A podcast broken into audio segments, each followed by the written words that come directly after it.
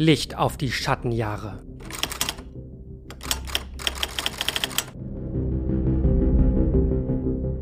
Es ist der 17. August 2020. Mein Name ist Philipp und ihr hört Licht auf die Schattenjahre, der Christian Lindner Podcast Nummer 1 für Deutschland. Bevor wir heute einsteigen, eine kleine Leseempfehlung beziehungsweise Hörempfehlung. Ich höre gerade auf Spotify das Hohe Haus von Roger Willemsen, der 2013 bei jeder Parlamentsdebatte dabei war und da einen Bericht drüber geschrieben hat. Das Ganze ist Willemsen technisch natürlich rhetorisch und sprachlich und auch von der Denkleistung her top richtige Champions League sozusagen. Bei mir hat das Buch aber vor allem eine Art Reality-Check ausgelöst.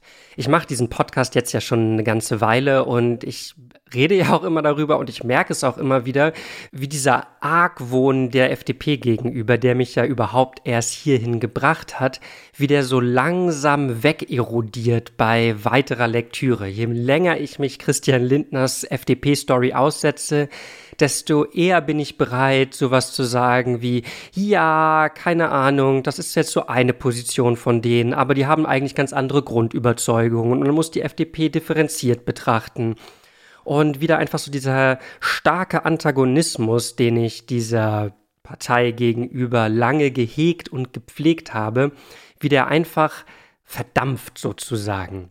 Hier kommt dieser Reality-Check von Willemsen ins Spiel, denn 2013 wir erinnern uns, das war, das war später dann im Jahr die dunkelste Stunde der FDP, aber Anfang des Jahres sitzen die noch im Parlament und sind sogar mit der CDU, CSU Regierungspartei. Und eine Stelle bei Willemsen hat mich dann ganz, ganz, ganz prägnant und markant daran erinnert, warum ich die FDP eigentlich so unsympathisch fand. Ich habe den Ausschnitt mitgebracht, er geht ungefähr anderthalb Minuten und los geht's. Die verbreitete Form der konservativen Rede lobt das Leben für seine Tagesform und findet von da eine direkte Verbindung zu den eigenen Verdiensten. Die seltenere ist jene, die die Notlagen bagatellisiert oder veralbert. Diese Rolle fällt heute Martin Lindner, FDP, zu. Armutsgefährdung wird von ihm als polemische Erweiterung des Armutsbegriffs verstanden, wozu CDU, CSU und FDP geschlossen klatschen. Es gibt in Deutschland eine Zunahme an Armutsberichten, aber keine Zunahme an Armut. Es sind diese Momente, diese Sätze, diese Applauswellen, in denen das Parlament aufhört, Volksvertretung zu sein. Denn wie immer man Armut erklärt, wen immer man für sie verantwortlich macht, sie zu leugnen, verneint die Realität nicht geringer Teile der Bevölkerung und steht im Widerspruch zu dem Gemeinschaftspathos, das sonst so gerne rhetorisch beschworen wird. Man muss diesen Moment einmal isolieren, indem man drei Parteien einem Satz applaudieren sieht, der nur als Verachtung der Wirklichkeit armer Menschen verstanden werden kann und sich der Mehrheit im Plenum erfreut. Es sind diese Momente, in denen man dem Parlament seine Verachtung zurückgeben möchte. Und das meint nicht die geistig unbeschenkte Polemik eines einzelnen Freidemokraten allein, sondern auch den Gesinnungsapplaus der Klaköre. Das war Roger Willemsen bei einer szenischen Live-Lesung von Das Hohe Haus im österreichischen Parlament. Das ist eine 90 Minuten gekürzte Version seines Buches. Ich packe einen Link davon in die Podcast-Beschreibung. Das ist wirklich sehr sehens- und hörenswert. Dass er hier Martin Lindner gesagt hat, ist kein Versprecher, sondern liegt daran, dass es tatsächlich in der FDP-Fraktion zwei Lindners gibt, als wäre einer nicht genug. Soweit ich das sehe, weder verwandt noch verschwägert. Martin Lindner ist ohnehin einer der eher schonungslosen FDPler. Einer von denen, die auch sehr, sehr gerne mit, mit polemischen Zwischenrufen auffallen, wenn andere Leute reden. Und er steht für mich so ein bisschen für diese kaltherzige Unternehmer-FDP, die, Ma äh, die, jetzt verwechsel ich sie schon, die Christian Lindner ja nicht zuletzt in seiner Autobiografie versucht umzudeuten und den mindestens neue Farbe zu geben, wenn nicht sogar tiefgreifende Änderung. Aber Martin Lindner sitzt immer noch im Bundestag, macht immer noch genau solche Sachen. Da kann man sich ja fragen, wie tiefgreifend Christian Lindners Reformbemühungen denn letztendlich ging. Bei dieser Verachtung jedenfalls, die aus dieser Rede spricht, haben sich mir sozusagen die Fußnägel hochgerollt, dass die Union da geschlossen mit applaudiert hat, wenn man Willemsen glauben kann an der Stelle, macht's natürlich nicht viel besser.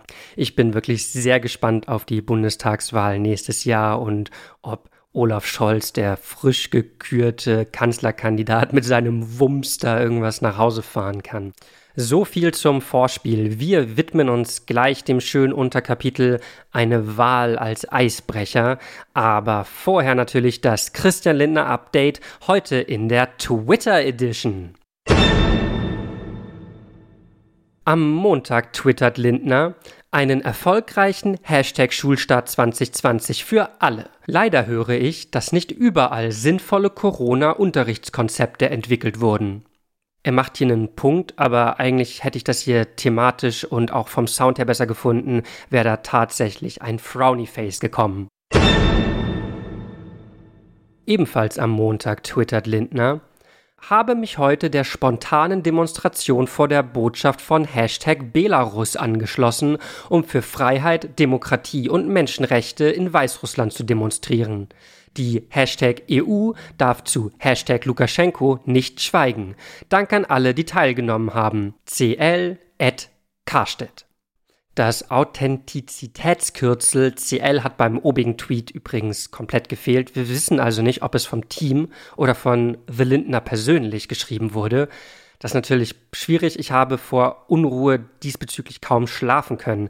Und der Typ, der hier erwähnt wird in dem gerade eben gelesenen Tweet, Karstedt, das ist ein hohes Tier bei den Julis in Brandenburg, der die Demonstration maßgeblich mitverantwortet hat.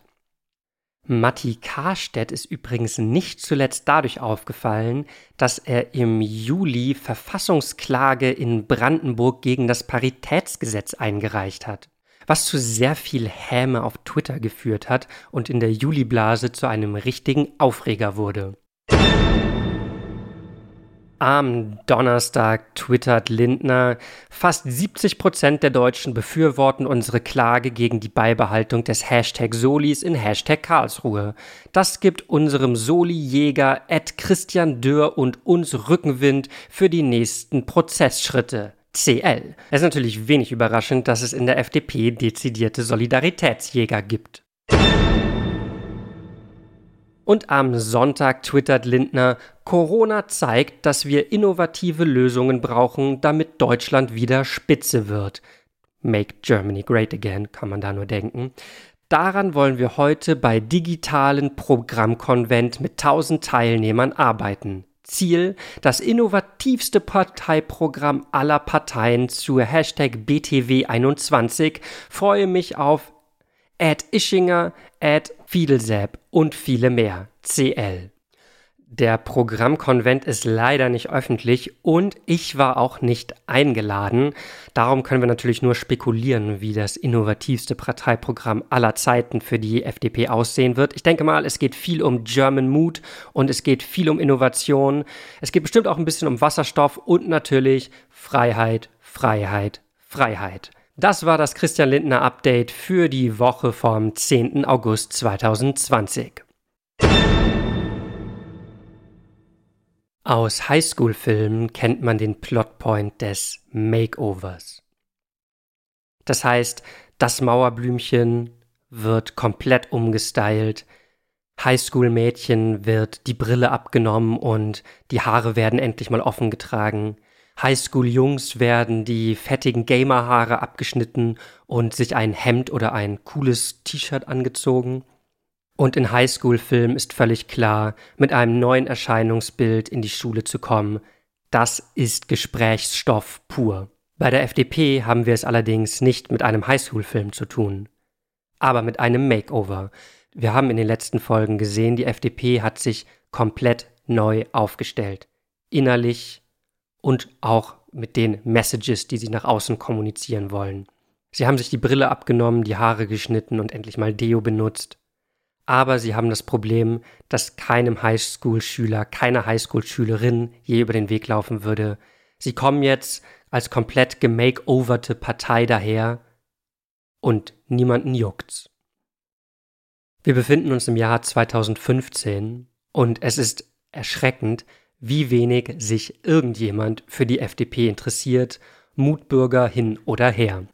Und das ist ein Riesenproblem, denn die Hamburg-Wahl steht an.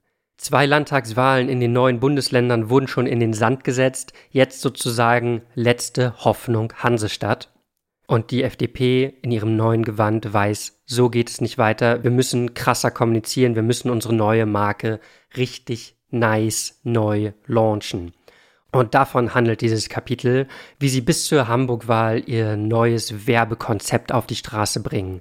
Und das machen sie natürlich nicht alleine, sondern sie versuchen da einen großen Agenturpartner mit an Bord zu holen, und zwar die Agentur Heimat. Das wirft natürlich sofort mehrere Fragen auf. Erstens, welcher Idiot nennt seine Werbeagentur Heimat? Und zweitens, ist es Zufall, dass die FDP gerade bei Heimat nach Hilfe sucht, kurz bevor einer ihrer Landespolitiker Kemmerich sozusagen gemeinsame Sache mit der AfD macht?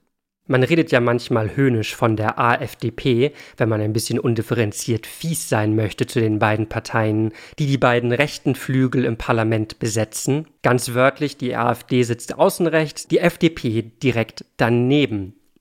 2013 bis 2017 war ja sozusagen die letzte Schonfrist für die deutsche Demokratie wo die AfD schon deutlich, deutlich, deutlich auf den Plan getreten war, aber es knapp nicht in den Bundestag geschafft hatte und dann in diesen vier Jahren ja von dieser krass europaskeptischen neoliberalen Bernd Lucke AfD den Turn gemacht hat zu dieser völkisch rechtsnationalen AfD. Und natürlich ist das jetzt eine kleine Oberflächlichkeit, an der ich mich hier aufhänge, aber man kann heutzutage diese Biografie einfach nicht lesen, ohne über dieses Wort Heimat zu stolpern wie über sonst was. Heimat hatte übrigens erst keinen Bock auf die FDP, musste erst wirklich überzeugt werden. Zitat, wir versuchten ihn, den Chef von Heimat, mit dem etwas großspurigen Hinweis umzustimmen, das Comeback der FDP sei die kommunikativ größte Herausforderung dieser Zeit. Zitat Ende. Da wurde er natürlich beim Werber-Ehrgeiz gepackt und hat sich dieser Sache dann angenommen. Und was für eine Sache? Naja, Zitat, es ging nicht um eine hübsche neue Verpackung für etwas altbewährtes, sondern um die Evolution einer Traditionspartei. Zitat Ende. Das ist ja auch so eine Sache, die er hier immer wieder rauf und runter betont, dass die FDP jetzt nun wirklich wesentlich eine andere ist. Es fällt natürlich schwer, das zu glauben, wenn man heute Sitzungen im Plenarsaal guckt und da immer noch ein Martin Lindner frech, polemisch und finanzliberal dazwischen redet wie eh und je.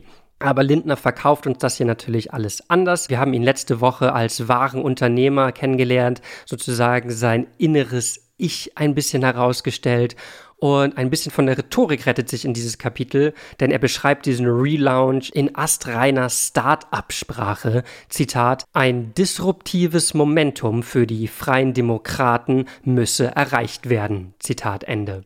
Das Kapitel liest sich ein bisschen schleppend, weil es so die Story von diesen neuen fetzigen Wahlplakaten ist, die Story hinter diesen neuen Messages, ihren neuen Wahlkampfslogans und Wahlkampfspots.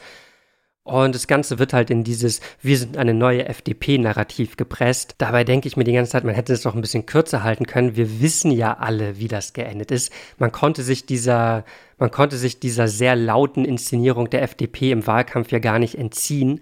Und das jetzt an diese grundgereinigte, neu aufgestellte FDP zu koppeln, weil hier dann so eine kleine kognitive Dissonanz auf einmal entsteht, weil Lindner hier nach wie vor immer so tut, als wäre die FDP auch inhaltlich wirklich komplett neu aufgestellt, während man natürlich das Gefühl hat, es geht hier rein um eine inszenatorische Frage.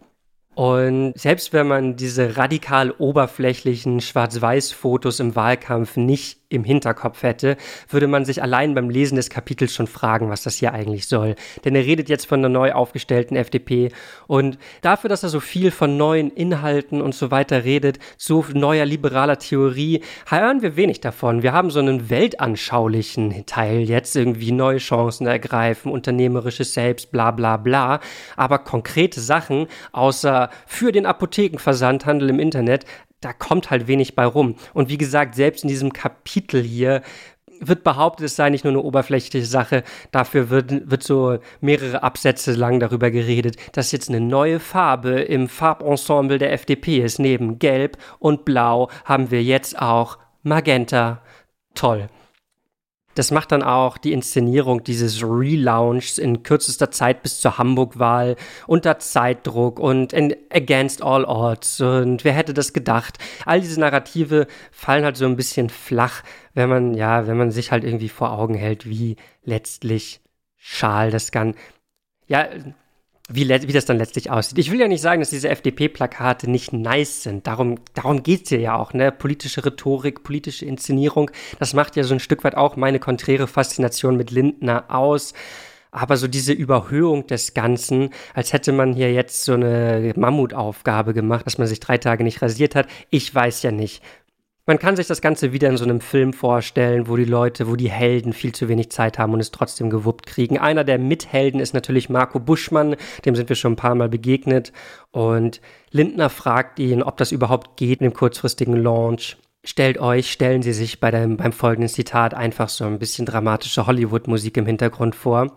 Zitat, wir hörten den Warnhinweis, dass es ja auch organisatorisch heikel sei, innerhalb von drei bis vier Wochen und dann noch in der Weihnachtszeit den Relaunch einer Partei mit Hunderten von Orts-, Kreis-, Bezirks- und Landesverbänden sowie Fraktionen auf allen Ebenen, außer im Bundestag, hehehe, vorzubereiten. Ich fragte unseren Bundesgeschäftsführer Marco Buschmann, ob das ginge. Seine Antwort, Jetzt spricht Marco Buschmann, das ist objektiv unmöglich, aber wir finden trotzdem einen Weg. Zitat Ende. Und sie finden einen Weg. Sie ändern außerdem zum Beispiel den Untertitel der Partei. Vorher war das die Liberalen, jetzt ist es Freie Demokraten.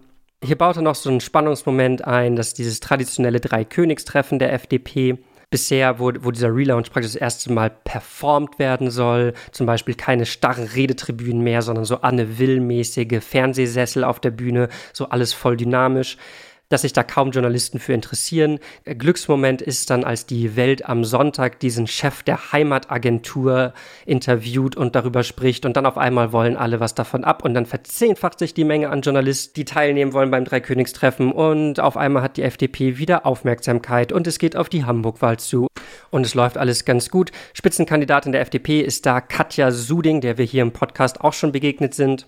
Die FDP kämpft in der Zeit gegen die Beliebtheit von Olaf Scholz an. Wer hätte damals gedacht, dass er dann irgendwann Wumskanzler werden möchte? Und einfach um diese kognitive Dissonanz nochmal zu illustrieren. Lindner zieht zu Recht über die Berichterstattung über Katja Suding her. Zitat, die Kamera der Tagesschau zoomte zuerst eine gefühlte Ewigkeit lang auf ihre Beine, Katja Sudings Beine, schwenkte dann im Zeitlupentempo nach oben um für einen kurzen Moment auf ihrem Gesicht zu verharren. Zitat Ende. Absolut wichtige und richtige Kritik an sexistischer Berichterstattung. Hier mitgemeint ist natürlich, kurzen Moment auf ihrem Gesicht, da kommen die Worte her, da kommt der Inhalt her und so wird sie nicht wahrgenommen. Und Katja Sudings Inhalte, Katja Sudings Mund, mit dem sie spricht, wird, spielt in der Tagesschau nicht so eine große Rolle wie ihre Beine. Wie gesagt, man ist da voll bei Christian Lindner. Man möchte ja Politik mit Inhalten. Fragen wir uns doch mal, was genau auf der gleichen Seite beschrieben wird, wie denn der Wahlslogan für Katja Suding in Hamburg ist. Er lautet Unser Mann für Hamburg. Das ist natürlich kein komplett unthematischer Slogan. Das spielt mit sexistischen Strukturen in der, in der Politik und auch in der Berichterstattung. Es hat außerdem diese Komponente davon, was Lindner auch explizit erwähnt, dass Katja Suding ihren Mann gestanden hätte, mit guter Politik, die sie bis dahin geleistet hatte. Ein Sprichwort, für das es kein weibliches Äquivalent gibt. Und auch wenn das natürlich auf eine gewisse Art und Weise thematisch ist, macht es ja, wenn überhaupt, das Thema Frauen in der Politik auf und spart alle anderen Themen aus. Frauen in der Politik ist natürlich ein Thema, mit dem man auf jeden Fall Wahlkampf machen kann, vielleicht sogar Wahlkampf machen sollte. Aber dann begnügt sich dieser Slogan halt mit dieser Provokation, mit dieser zugegeben einigermaßen geistreichen Provokation, aber das als Hauptslogan für einen Wahlkampf zu nehmen, Themen so raunend in den Raum zu stellen, aber dann keine Inhalte zu fordern, gleichzeitig so eine Art plausible Deniability zu jeder tatsächlichen feministischen Position in der Politik dann zu behaupten, wenn man sie irgendwie darauf festnageln wollen würde. Warum sind sie gegen dieses und jenes feministische, antisexistische Gesetz? Die haben doch im Wahlkampf so und so und so geredet. Da hat man ja immer noch über diese, über dieses Augenzwinkern, so eine zweite Ebene. Wie gesagt, so eine plausible Deniability, mit der man so jede Verantwortung, für die die FDP ja angeblich so stark ist, von sich weisen kann.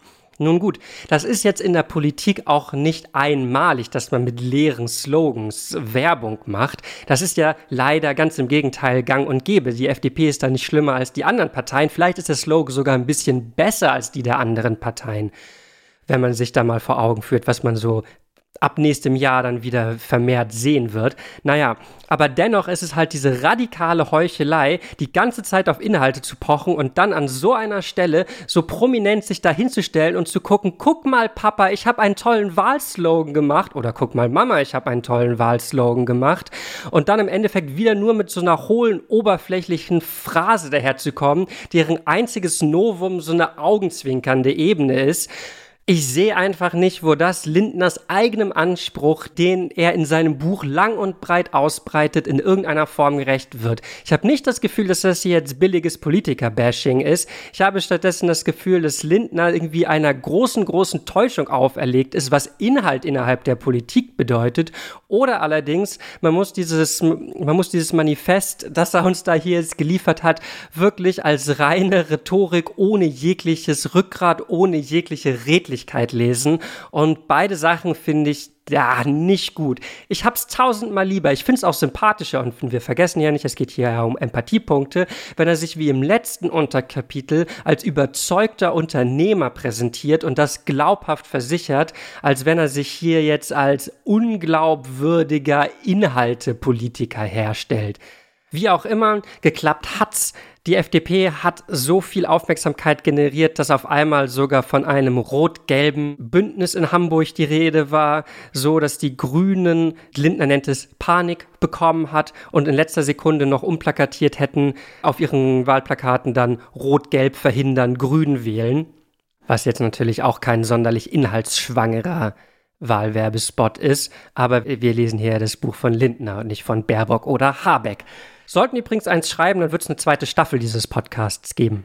Lindner nennt die FDP in Hamburg dann einen Zitat stadtweiten Machtfaktor und holt dann tatsächlich 7,4 Prozent. Wiedereinzug in ein Landesparlament. Die Schattenjahre sehen nach langer Zeit ihren allerersten Lichtstrahl. Auf der Grundlage ist natürlich eine Verständigung nicht möglich. Es gibt ja diese Momente, wo man Leute kennenlernt und sie von vornherein unsympathisch findet, weil man weiß, mit wem sie auf die Party gekommen sind. Sozusagen mitgehangen, mitgefangen, Freundinnenkreismäßige Sippenhaft. Das ist unfair, da sollte man drüber stehen, tut man aber nicht. So funktioniert das mit der Sympathie, so funktioniert das heute auch mit der Empathie. Denn auch wenn es wirklich nur eine Randnotiz ist, verhagelt mir diese, verhagelt mir einfach der Name der Heimatagentur so ein bisschen die Lust auf Lindner der Name der Agentur ist ja also nun wirklich nichts, wofür die in irgendeiner Art und Weise Verantwortung haben. Aber vielleicht können wir sie heute mal beim Wort nehmen und einfach sagen, das neoliberale, kapitalistische Subjekt ist einfach für alles, was ihm ihr passiert, so mitverantwortlich. Wir wissen alle, 2015 saß die AfD noch nicht im Bundestag. 2015 gab es noch kein Heimatministerium. Und zum Zeitpunkt der Hamburg-Wahl hatte das Flüchtlingsthema auch noch nicht so riesengroß seinen Platz in der Öffentlichkeit gefunden. Dennoch Heimat. Wir erinnern uns daran, dass Lindner selber gesagt hat, der einzige Patriotismus, den er kennt, ist Verfassungspatriotismus und er ist auch gegen sowas wie Leitkultur. Damit hat er eine Sache gemein mit einem Autoren, den ich im Moment viel rezipiere, nämlich mit Max Czolek. Max Czolek hat die Polemik Desintegriert euch geschrieben und heute tatsächlich erscheint sein neuer Essayband Gegenwartsbewältigung. Und darin spielt Heimat keine kleine Rolle. Er zieht so eine Linie von der Weltmeisterschaft 2006, wo es wieder okay war, Deutschland fahren zu schwenken, über Debatten über Leitkultur und, und so ein Kram bis hin zum Einzug der AfD in den Bundestag. Die Argumentation ist ungefähr so, durch die Weltmeisterschaft ist es möglich geworden, so eine Art unkritischen Nationalismus zu fahren und endlich wieder stolz auf Deutschland sein zu können, weil Fußball-WM. Und auf dem Rücken dieses unkritischen Nationalismus sei es dann auf einmal wieder möglich geworden, Diskurse über sowas wie Heimat zu führen. Heimat bei Max Czolek hat halt das Problem, dass es eine romantisierte Vorstellung von Deutschland ins Zentrum stellt, die auf, letztlich auf so eine Art von völkischen Homogenität basiert. Und auch Heimat soll sich nicht verändern, völkischer Identität dass also Reden über Heimat letztlich genau die Rhetorik befeuert, mit der die AfD in extremer Art und Weise jetzt leider sehr, sehr, sehr erfolgreich Politik macht. Czolek möchte eigentlich, dass man Politik, dass man politische Rhetorik und politisches Denken so gestaltet, dass Leute wie die AfD keinen Anknüpfungspunkt daran haben. Das Gegenteil ist im Moment der Fall. Ich habe einfach mal zwei Zitate von Czolek mitgebracht, wie gesagt aus seinem neuen, heute erschienenen Essayband Gegenwartsbewältigung. Das erste Zitat. In der Heimat erschießt nämlich kein Attentäter zehn Menschen in einer deutschen Kleinstadt, brennen keine Unterkünfte von Geflüchteten, werden auch keine Synagogen angegriffen. Wie mich die endlosen guten Willensbekundungen der Heimatfreundinnen ermüden, wenn sie jedes Mal wieder überrascht die Köpfe schütteln, weil es mal wieder nicht geklappt hat mit der positiven Erzählung von der lieben Heimat. Zitat Ende. Und das nächste Zitat direkt anschließend daran, warum machen die Deutschen das und warum ist es problematisch, gerade wenn das auf deutschem Boden passiert? Zitat, der deutsche Wunsch nach Heimat ist Ausdruck jener Idealisierung, die im besten Fall Selbstbetrug und im schlechtesten Fall böser Wille ist. Es macht ja auch einen Unterschied, ob wir lieben Kinder an einem Kindergarten oder einem Priesterseminar steht. Zitat Ende. Und es hilft halt überhaupt nicht gegen die AfD, wenn man deren Heimatrhetorik nichts entgegensetzt, außer halbleere Wahlkampfphrasen und dann so tut, das wäre in irgendeiner Art und Weise ernstzunehmende Politik.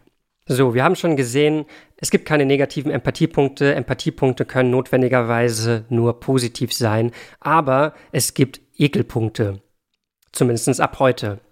Vor allem, wenn man daran denkt, dass die AfD nach einem Umfragetief im Juni sich schon wieder ein bisschen erholt hat und laut der Sonntagsumfrage vom gestrigen Tag des Instituts Kantar jetzt wieder gemütlich bei 11 Prozent dümpelt. Die FDP übrigens bei 6. Für alle 11 Prozente, die die AfD in dieser Umfrage bekommen hat, kriegt Christian Lindner jetzt direkt einen Ekelpunkt. Das heißt, 11 Ekelpunkte wir verbleiben also mit der Empathiepunktezahl vom letzten Mal 2009. Dem stehen ab heute gegenüber 11 Ekelpunkte. Auf der einen Seite erscheint es mir ein bisschen unverdient, einen Topf zu schmeißen. Auf der anderen Seite denke ich dann immer an Kemmerich und dass er das immer noch, das immer noch offen ist, ob er jetzt wieder als Spitzenkandidat antritt oder nicht. Außerdem, so ist das im businessmäßigen Politikerleben, da muss man halt auch mal Verantwortung tragen für Sachen, die man nicht verschuldet hat. War ja auch nicht Christian Lindners Schuld, dass bei der zweiten Finanzierungswelle für sein Startup damals die Dotcom-Blase geplatzt ist, ist ja auch nicht seine Schuld, dass in der FDP lauter seelenlose, marktliberale Wachstumsfetischisten sitzen. Nur gut, das war's. Das war Licht auf die Schattenjahre für heute. Bis zum nächsten Mal. Mein Name ist Philipp. Macht's gut.